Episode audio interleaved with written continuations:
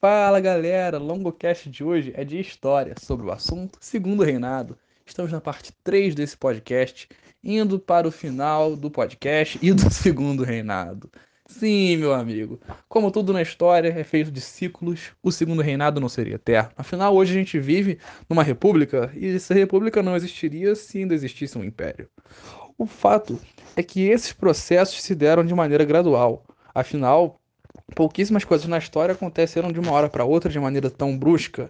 Até as revoluções e movimentos que às vezes vão gerar essas transformações rápidas são frutos de um processo, como foi o caso da Revolução Industrial, que mudou tanto a história da Inglaterra e do mundo, mas que foi causado por uma série de fatores e se desenrolou ao longo de um certo tempo, né? A gente não pode achar que esses processos são momentâneos, são ah, rápidos e que acontecem de uma hora para outra. De repente apareceu um cara, acordou de dia e falou: "Vou construir uma indústria". Não foi assim. Então, da mesma forma, o segundo reinado não acabou com o sonho de Marechal Deodoro da Fonseca que falou: Eu vou proclamar a república. Hoje eu acordei de mau humor, não quero mais império. Não foi assim, né, gente? Aconteceram uma série de problemas, uma série de empecilhos à continuidade do poder de Dom Pedro II.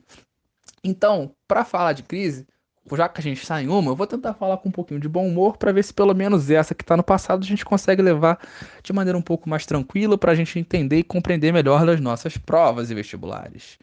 Mas antes do bom humor, eu preciso falar da Guerra do Paraguai. E para falar de Guerra do Paraguai, não tem bom humor que aguente, né? Assim, a Guerra do Paraguai foi um dos eventos históricos mais, eu diria, mais tenebrosos da nossa história enquanto nação Brasil é, o Brasil já passou por movimentos horrendos em vários momentos.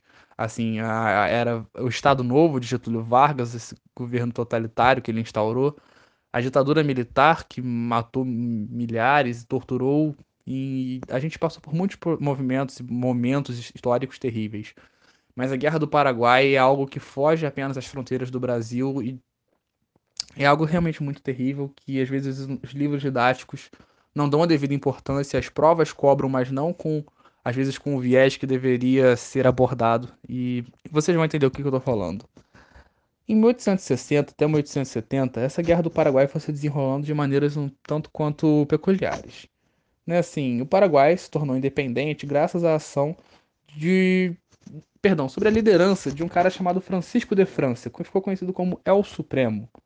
E bom, o Paraguai é uma nação de origem guarani, basicamente. Então são povos eram povos nativos que basicamente ocupavam lá. E nesse momento que eles conseguem a sua independência, eles vão ter uma proposta nacionalista. E olha que interessante. O Paraguai já estava se desenvolvendo como um país industrializado. E se o Paraguai é um país industrializado, quem que não vai ficar feliz com a industrialização do Paraguai? Quem lucra com a não industrialização dos outros países. É claro que a Inglaterra ia estar tá ficando meio de olho falando: mano, o que que tá acontecendo na América do Sul? Afinal, a Inglaterra sempre olhou para cá como se fosse o seu cercadinho de brinquedos. A Inglaterra mandava e desmandava na América do Sul conforme bem queria. Se você ouviu outros podcasts sobre Era Mauá, o Brasil vinha se desenvolvendo num surto de industrialização até esse período. Em compensação, depois de muitas pressões externas, o Brasil tomou uma série de medidas que foram totalmente cruciais para o fim dessa era de industrialização. Então, a gente tem que observar que essa influência inglesa vai ser muito importante em várias coisas dentro da história, não só do Brasil, mas da América do Sul. E depois da influência inglesa, a influência estadunidense, perdão, a influência de outras potências. Então, várias vezes a gente vai observar a América Latina, a América do Sul, como sendo um local em que as grandes potências econômicas do mundo vão querer impor a sua ideologia, sua economia, a sua maneira de fazer política acima da soberania dos estados nacionais. Aí entra a importância de organismos internacionais, como a ONU, por exemplo, em mediar essas questões. Mas, infelizmente, a gente vê que muitas das vezes é, questões ficam apenas no viés do discurso. Não vou entrar aqui em assuntos polêmicos agora, como a questão dos subsídios agrícolas que os Estados Unidos forneceram para seus produtores e que quebraram de fato muitos produtores de outros países e tudo que a OCDE, Organização Mundial do Comércio, ordenou, perdão, OMC, falei OCDE, OMC, tudo que a OMC ordenou foi que os Estados Unidos pedissem desculpas. Sim, pedir desculpas. Então, às vezes, a democracia democracia, a diplomacia internacional acaba se restringindo muito a um viés submissão é, econômica. A verdade é essa. Mas nesse momento em que não havia organismos internacionais, isso rolava solto. E a gente vai observar isso claramente na Guerra do Paraguai. O Paraguai, que era uma nação recém-independente, com uma proposta nacionalista forte, um país industrializado, alfabetizado, olha que legal, que já tinha acontecido a reforma agrícola, né? As chamadas estâncias da pátria. O que, que eram isso? Eram fazendas do governo que vão estar relacionadas a esse processo de industrialização e garantia de compra dos produtos. Era uma economia complexa que estava se desenvolvendo no Paraguai e uma economia muito bem articulada. Perdão. A verdade é que o Paraguai, nesse momento, era uma nação que estava dando aula. A verdade é essa. Era um país pequenininho, um país que realmente tinha acabado de se tornar independente, em compensação, chegou botando para quebrar. Era um país que estava sinistraço, com uma industrialização forte, uma, um alto índice de alfabetização, essa reforma agrícola, essas fazendas do governo que vão estar tá com esse processo de compra e venda dos produtos. Era uma economia muito braba que estava se formando. E a Inglaterra estava de olho ali falando: isso não vai prestar, isso não vai dar certo. E aí veio a grande questão do Solano Lopes, né, que o Solano Lopes vai estar tá chegando ao poder e ele vai de defender uma coisa que vai ser bem problemática para o Paraguai futuramente. Ele, com a ideia do grande Paraguai, com uma saída para o mar, vai divergir dos interesses do Brasil e da Argentina. Ele começou a querer tomar territórios que não eram paraguaios. E nesse momento a parada começou a ficar feia. A verdade é que esse projeto de ter um grande Paraguai não é novidade. Se você já estudou a questão da Primeira Guerra Mundial, você sabe que isso já aconteceu em outros momentos. Os povos eslavos, por exemplo, tinham questões semelhantes a isso. Eu não vou me recordar agora, até porque eu não planejei falar sobre, especificamente sobre esses povos, sobre a Primeira Guerra, mas eu me recordo que isso já era recorrente nesses outros momentos históricos. Esse sentimento nacionalista historicamente falando, é algo muito interessante para a gente observar a ascensão e a queda de governos que vão se basear nesses ultra, nesse ultranacionalismo. Seja um nacionalismo verdadeiro, seja um nacionalismo falso, um nacionalismo pintado que vai esconder o entreguismo, enfim.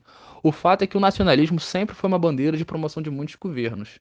E nesse momento, o nacionalismo de Solano, que Solano Lopes pregava para os povos, perdão, para o povo paraguaio, era um nacionalismo de um grande Paraguai. Ele queria construir uma grande nação com uma saída para o mar. Quando fala de saída para o mar, ele não ia tomar o Chile para atravessar a Cordilheira dos Andes e ter uma saída para o Pacífico. Ele não queria comercializar com países como Japão, Nova Zelândia, que não tinha o menor sentido. A verdade é que ele queria o Atlântico. E para chegar no Atlântico, meu amigo, se você sabe geografia, você sabe que ele ia ter que passar primeiro por territórios como Brasil e Argentina, e isso ia dar uma M absurda. E deu, né? A verdade é que esse nacionalismo paraguaio estava prejudicando esse imperialismo inglês. E quando uso o termo imperialismo inglês, não sou eu que estou sendo, ah, olha lá aí o vermelho contra os ingleses. Não, não é, não sou eu que estou falando isso. A historiografia clássica conta que esse imperialismo inglês realmente era algo presente nessa região e que divergia desse interesse paraguaio nacionalista.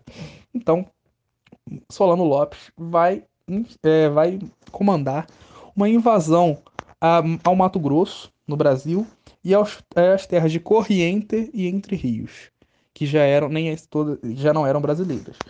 O fato é que nesse momento era tudo que a Inglaterra queria, né? Eles falam: aí, tá vendo só, Brasil? Tá vendo, Argentina? Falei que esse Paraguai não ia prestar. E aí o Brasil e a Argentina viram um pro outro e fala: Olha, pois é, né? Invadiu aqui nós, não vamos deixar barato. Vamos fazer uma guerra. Só que não foi uma guerra, foi um massacre. O Uruguai, que já estava sempre subordinado a esses interesses da Argentina e do Brasil, lembra dos partidos Colorado, que estava associado ao Brasil, e os Blancos, que estavam associados à Argentina? Já tinha muitas tretas entre o Brasil e a Argentina, mas eles resolveram superar essas tretas com um inimigo comum. Afinal, se o inimigo do meu inimigo é meu amigo, então por que não Brasil e Argentina se juntarem ao Uruguai na famosa Tríplice Aliança para derrotar o Uruguai, o Paraguai? E tudo isso, é claro, sob as mãos do ventríloco Inglaterra. A Inglaterra manipulando tudo por trás porque de fato seria grande beneficiada com o conflito. E isso é fato. Bom, o fato é que esse conflito se iniciou após essa invasão de Solano Lopes e foi encerrar com, em 1870 com a falência do Paraguai. Mas se fosse só uma falência do Paraguai, ainda era algo menor, porque era algo de viés apenas econômico. Mas pior do que a economia do Paraguai, que se ferrou de vez, mais de 80% da população paraguaia morreu. Isso, assim, às vezes não é tão falado nos livros de história, afinal não é nem um pouco nobre né, da parte do Brasil, mas o Brasil participou disso. 80% da, da população paraguaia foi dizimada, isso ficou conhecido como genocídio paraguaio.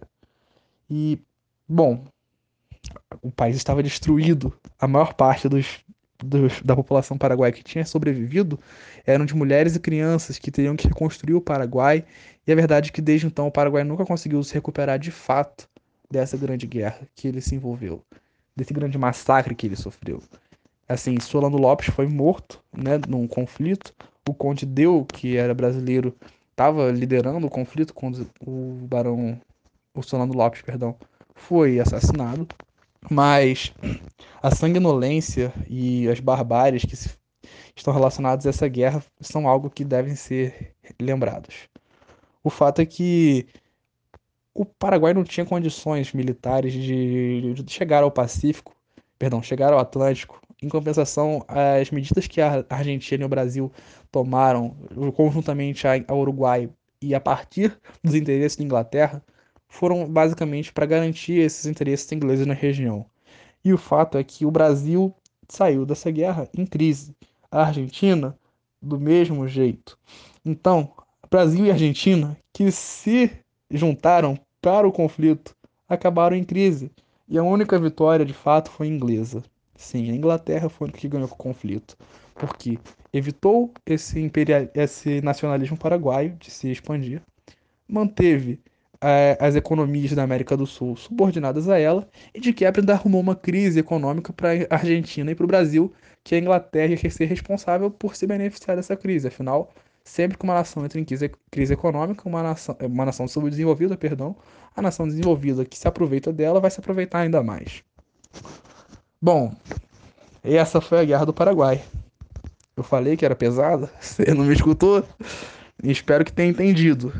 Afinal, é importante a gente estudar a história para não cometer os erros do passado. Esse tipo de preconceito, esse tipo de situação não pode ser aceita por uma nação no século XXI. Então, enfim, espero que tenha surtido efeito. Agora, indo para uma parte um pouco mais leve do podcast, vamos continuar com a crise do Segundo Reinado. Olha só que bacana. A crise do Segundo Reinado não se restringiu apenas a essa guerra do Paraguai. A gente vai observar uma série de características que vão estar relacionadas a essa crise. Né, assim, a gente já tinha todas essas questões, da Christie, por exemplo, do conflito com a Inglaterra, mas isso não vai ser tão importante para a gente agora. O fato é que a crise vai estar relacionada a alguns fatores, como o café. E, bom, vocês vão entender o porquê. É, só antes de falar da crise, um prévio adendo que eu acabei me equivocando e que esqueci de falar na outra parte do podcast, mas que é importante, foi sobre a criação da Lei de Terras que instituiria que só teria acesso à terra é, quem comprasse. Então, assim, não era possível conseguir distribuir lotes de terra, evitando esses processos de, de facilidade de terras para o imigrante, principalmente, e eu já vou falar sobre isso. E a lei de registros, né, que instituía a necessidade de registrar essas terras e os nascimentos. E isso estava relacionado a, a, a, perdão, a registrar por cor também. Muitos abolicionistas vão criticar essa questão de, de registros por cor, mas o fato é que isso foi algo que foi criado, enfim. É, a Guarda Nacional foi revitalizada nesse período, né, assim, foram muitos processos que foram acontecendo. Mas o fato é que eu não vou me prender nisso agora, vamos para a crise, porque já abriu parênteses que eu queria, enfim. Bom, a crise, famosíssima crise desse segundo reinado, né, que vai instituir o fim do império no Brasil, está relacionada a essa década de 70, principalmente, né, quando a gente vai observar essa guerra do Paraguai, que eu já falei bastante, aliada a uma série de outros fatores, como foi a questão da fundação do Partido Republicano Paulista, né, que não foi o único, e a verdade é que não havia unanimidade entre os partidos republicanos, né? A gente vai observar isso mais para frente na história, mas a gente vai observar outros partidos, como o Partido Republicano Mineiro, que era composto por políticos mais profissionais, isso é fato. O Partido Republicano é, do Rio Grande do Sul, que era composto muito fortemente por militares, positivistas principalmente. Lembrando que o positivismo é uma ideologia né, relacionada muito ao Augusto Comte. O próprio lema da bandeira do Brasil é um lema positivista, ordem e progresso, que acreditava que a ordem só seria o progresso, só a ordem, perdão, garantiria o progresso. Então, assim, é bom a gente ter isso em mente que esse lema positivista que está na nossa bandeira é uma coisa muito militarizada, apoiada principalmente, criada, perdão, por esse Augusto Conte e apoiada por esses republicanos militares do Rio Grande do Sul. O PRRJ, Partido Republicano do Rio de Janeiro, estava muito relacionado né, a uma classe média urbana, aos famosos jacominos, mas isso não é assunto para agora. O fato é que a gente tem que ter noção de que esse Partido Republicano Paulista, fundado em Itu, está muito relacionado a uma defesa dessa questão da República. Afinal, esse é um partido republicano em meio a uma monarquia. Não dá para esperar que ele defendesse Dom Pedro, né? Ah, pelo amor de Deus, você esperava isso? Acho que não. O fato é que esse partido republicano vai estar relacionado ao Manifesto Republicano de 1870 Rui Barbosa está relacionado a esse, esse manifesto republicano à medida que ele vai propor, tal qual os Estados Unidos, uma república bem aos moldes realmente do que acontecia nos Estados Unidos. Tanto que o Brasil, por algum tempo, né, ficou conhecido como é, Estados Unidos do Brasil. No caso, enfim, era realmente uma cópia, não tenho o que falar. A própria bandeira do Brasil, por coisa de algumas horas, ficou muito próxima da bandeira dos Estados Unidos, ficou uma mudança só nas cores, principalmente. Isso é uma prova da, da cópia, de fato, que eles estavam querendo fazer em relação à própria bandeira dos Estados Unidos. Então, esse manifesto republicano de Rui Barbosa, em 1870, tinha como proposta a implementação de uma república no Brasil, baseada nesse modelo estadunidense. Né? O fato desse partido é, republicano em 1873 paulista, eu falei em Itu, no caso está relacionado à Convenção de Itu, que veio a hum, juntar esses ideais republicanos. Só uma breve correção. O fato é que também houve questões religiosas, né, que é muito importante a gente observar isso, que o Papa Pio IX foi criar, a, Papa Pio IX, tá? Não é Papa IX, só um comentário para quem for pesquisar depois. Se escreve IX, mas se fala nome. Cuidado com números romanos, confundem. Ele foi criar uma bula papal. A bula silabos. Bula o que ele tá fazendo? Tá prescrevendo um remédio? É papo é médico agora? Não, rapaz. A bula silabos, na realidade, era uma bula papal, ou seja, era uma carta, basicamente, que o Papa escrevia com recomendações, só que eram recomendações um pouco obrigações. É, o Papa escrevia uma bula para dizer: faça isso. E se a gente parar para pensar no questão do remédio, faz sentido. O remédio é uma prescrição médica e a bula é uma prescrição papal. Ah, Cabeça explodiu aí. Bom, o fato é que essa bula silabos foi um documento que, do Papa que proibia a permanência de maçons dentro dos quadros da Igreja Católica. E o imperador é, tinha os problemas, né? Que assim, o imperador tinha ainda o poder do padroado e também da plastação. Isso é mais uma das heranças do papai Dom Pedro I, né? Foi comprar cigarro, mas deixou uma constituição muito vantajosa para Dom Pedro II. O fato é que além desses poderes de padroado e plastação, né, de, de construção de igrejas, de nomear quais padres iriam para cada lugar, a validade das bulas ou não, a verdade é que assim, Dom Pedro era maçom. E no momento em que ele era maçom, isso daí gerou uma certa crítica, né? No momento que ele é maçom, ele rejeita essa bula do Papa e cria um abismo entre a igreja e o Estado. Principalmente quando os bispos de Olinda, né, Dom Vidal de Oliveira, e o bispo de Belém, Dom Antônio de Macedo, resolveram acatar as ordens do Papa. Aí você imagina, isso vai dar M, isso vai dar problema, isso vai dar errado. E deu, né? Esses bispos depois foram presos, teve uma série de problemas, assim, é, ele não aceita, esses bichos foram punidos. Isso vai gerar uma série de conflitos. Então, a religião já era um problema aí. A gente já vai ver o quê? Pô, Pedrinho, qual foi, meu irmão? Prendeu nossos padres aí? A gente entende que você pode não acatar a bula papal, mas, pô, vai prender os padres, irmão? Aí já começou esse conflito da igreja. E além dessa questão religiosa, você vai ter a questão militar. E aí eu já falei um pouco sobre isso, só relembrando que essa questão militar está muito relacionada ao positivismo, né? Ordem e progresso. Só a ordem garante o progresso. Isso vai estar relacionado muito ao pós-guerra né, dos militares, esse movimento que surgiu após a, eles serem considerados pouco valorizados. Né, assim, essa, esses movimentos da Guerra do Paraguai, que o Brasil terminou em crise, vão gerar, entre o exército principalmente, esse sentimento de necessidade de intervenção. O exército começou a pensar, mano, na moral, o Brasil está em crise, a gente acabou de ganhar essa guerra e a gente botou a ordem nesse Paraguai. Por que a gente não bota a ordem no Brasil também? É, botar a ordem no Brasil. E a ordem e progresso viraram esse, foram esse lema positivista que foi gerando essa questão militar de insatisfação dos militares após essa guerra do Paraguai. E a gente vai observar isso muito fortemente, né, como uma das questões que vai estar relacionado ao fim do império. Bom, além disso, a questão econômica, é claro, não pode ser esquecida. Esse conflito entre o Vale do Paraíba e o Oeste Paulista, clássico conflito, é tipo um Vasco e Flamengo, só que de Rio e São Paulo, seria um Flamengo e Palmeiras. O fato é que os, que os cafeicultores do Vale do Paraíba, eles eram muito mais relacionados à proximidade com Dom Pedro, ô meu chegado. Dom Pedro aqui era próximo, né? Tava sempre junto, fazendo churrasco de café, fazendo um café de café, fazendo várias coisas de café. Enfim, eles eram muito próximos, muito amigos, muito íntimos. Não tanto quanto você está pensando. Mas o fato é que esses barões da terra, né, que ficaram conhecidos depois como barões da terra cansada, eles eram muito próximos do poder imperial. E por que eu estou fazendo essas piadas todas? Para você ter essa mente clara na sua cabeça, ter isso em mente, que os, que os cafeicultores do Vale do Paraíba estavam cheios de problemas a terra deles já estava cansada, eles já não tinham, essas terras já estavam hipotecadas, então já tinha uma série de coisas que estavam fazendo essa questão da cafeicultura deles tá em problemas, né? Assim, eles já estavam quebrados. A mão de obra escrava, que era a que eles utilizavam predominantemente, estava cada vez mais escassa. Então, a gente observar essa, que eles estavam falidos mas eles ainda detinham esse poder político do império porque eles eram colados com o imperador.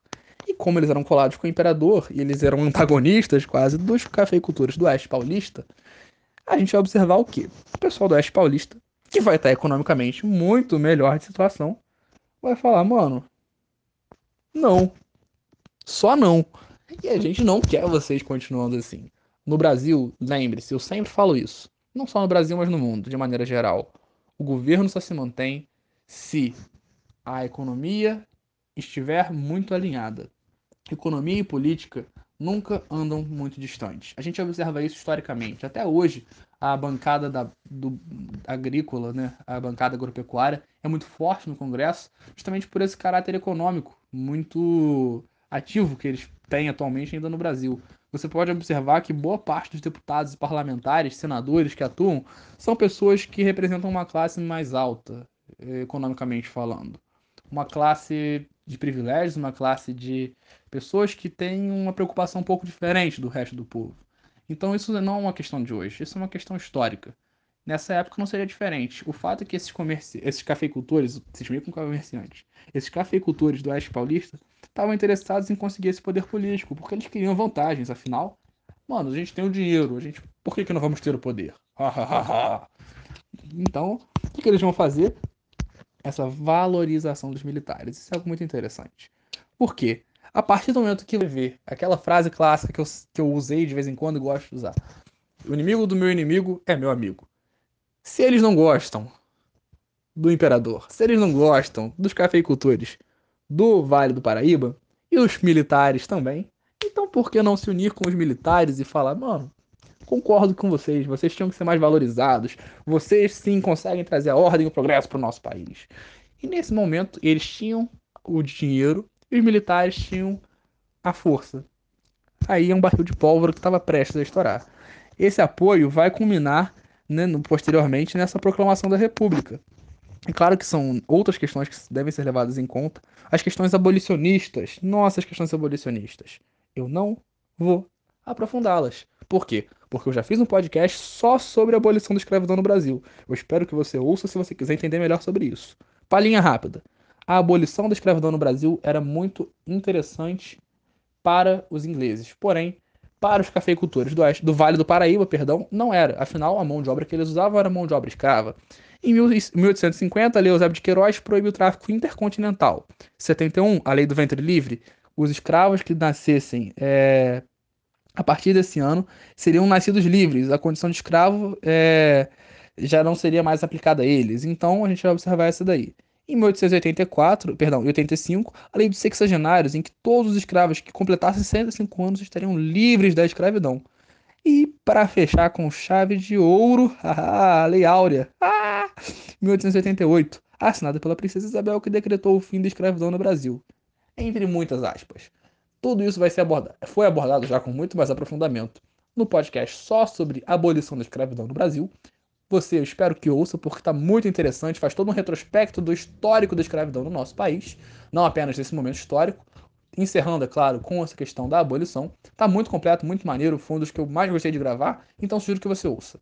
O fato é que é o seguinte, eu mais gostei de gravar porque é bom falar sobre escravidão, mas é necessário. Enfim. O fato é que a gente não pode esquecer que essas questões abolicionistas foram fundamentais, porque a gente vai observar que é claro que essas questões abolicionistas são muito leis para inglês ver, né? Porque essas leis do sexagenário, do ventre livre, são balela. Elas não serviram muita coisa na prática. Mas é, elas foram aprovadas, a gente tem que saber um pouquinho sobre elas. Bom, a questão é que, pô, eu sou comerciante do Vale do Paraíba. Minha mão de obra é basicamente escrava. E eu tô vendo que a escravidão foi proibida. Ah, agora eu também não quero mais apoiar esse rei. Dom Pedro já estava muito, muito mal. Ele já estava sem apoio. A galera não queria mais ele no poder. Então, foram vários fatores que vão a fortalecer esse surgimento de muitas correntes republicanas. E esse poder imperial ficou em xeque. Né? Esses revolucionários, assim, que foi uma das correntes formadas, foi muito forte né, assim, e esses revolucionários, na verdade, estão relacionados a duas correntes, de fato, e acho importante falar sobre isso, né, os positivistas, que eram militares, que apoiavam uma ditadura, basicamente, e os jacobinistas, jacobinistas que eram basicamente é, baseados também na questão da República Francesa. Lembra lá dos jacobinos que estavam relacionados à, à Revolução Francesa? Não lembra? Uma hora eu vou falar sobre isso. O fato é que esses jacobinistas estavam muito relacionados a essa questão e eles eram essas duas tendências eram grupos dessa corrente revolucionária. E essa corrente revolucionária defendia uma revolução para pôr fim ao império. Diferente da corrente evolucionista que tinha gente que estava assim muito bolada com o império. Falou mano a gente tem que ir para uma república. Sim a gente tem que ir para uma república. Vamos fazer uma revolução? Não meu irmão calma vamos com calma. Ó faz o seguinte Dom Pedro já tá há 49 anos no poder, meu parceiro. Ele vai morrer daqui a pouco. Quando ele morrer, a gente acaba com essa merda toda e pronto, tudo certo. E bom, era o que eles queriam, mas não foi o que aconteceu. O fato é que a República foi proclamada em 7 de setembro de 1889 pelo Marechal Deodoro da Fonseca. O Marechal Deodoro da Fonseca, esse que era muito amigo de Dom Pedro, né? E era monarquista. Esse que eu falei, lembra do monarquista que proclamou a república? Ah!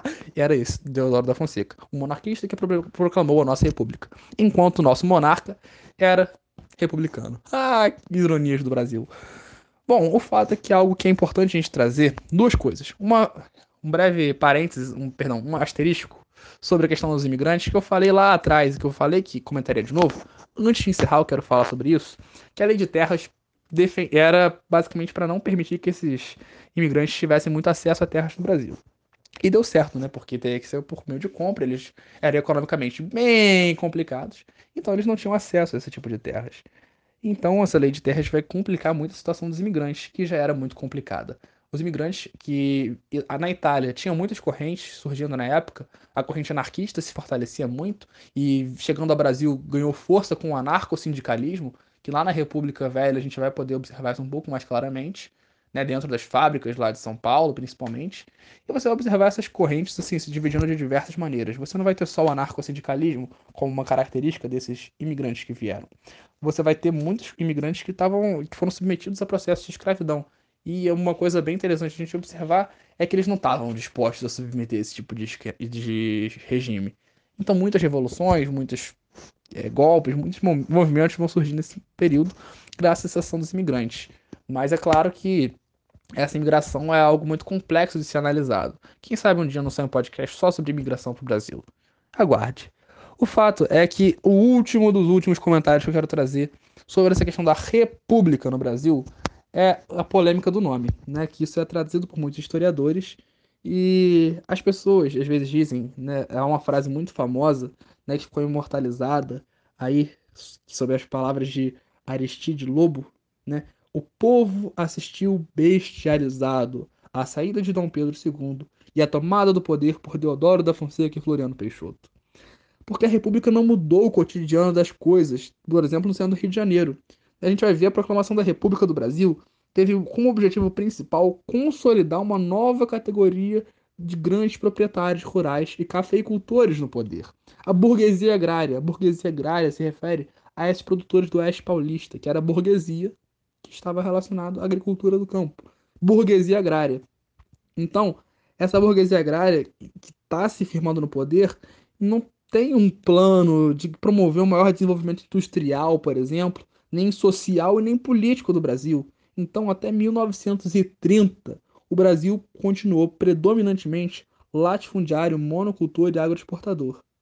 Eu falei 7 de setembro de 1889 e eu peço perdão pelo meu equívoco. Que vergonha. 15 de novembro de 1889. Gente, isso daí é confusão de números, tem muitos números aqui nas minhas anotações, peço perdão. Eu não estava lendo quando eu falei, a prova disso é que eu cometi essa gafe terrível. Mas data não é o principal. A gente não tem que se prender tanto a isso. O fato é você saber. O que importa é você saber que em 1889 foi instalada a República do Brasil. Mas a República e não a Res Pública. Como assim? Res pública significa coisa pública, e era o que defendiam os iluministas. A república instalada no Brasil foi uma coisa muito elitista, materialista, na qual mandaria quem tinha poder. Então, o povo ficou bestializado, ou seja, não se consolidou esses ideais de uma república para todos, uma república que beneficiasse a população. E isso até hoje a gente observa, né? Assim, uma elite econômica que detém o poder e que hum, decide o jogo, o rumo político do país, enquanto o povo às vezes consegue ter um pouco mais de expressão popular, mas isso é muito reprimido na maioria das vezes. O fato é que nessa época a gente vai observar essa questão da res pública contra a república, que de fato se instaurou que foi muito mais elitista, com o caráter de consolidar o poder dessa burguesia agrária e desses militares, principalmente, com a República da Espada, após esse golpe de, de, do Marechal Deodoro da Fonseca. Mas isso é assunto para outra hora. Muito obrigado, foi um prazer, espero que tenha entendido. Qualquer coisa, é só entrar em contato pelas nossas redes sociais. Foi um prazer e até a próxima. Valeu!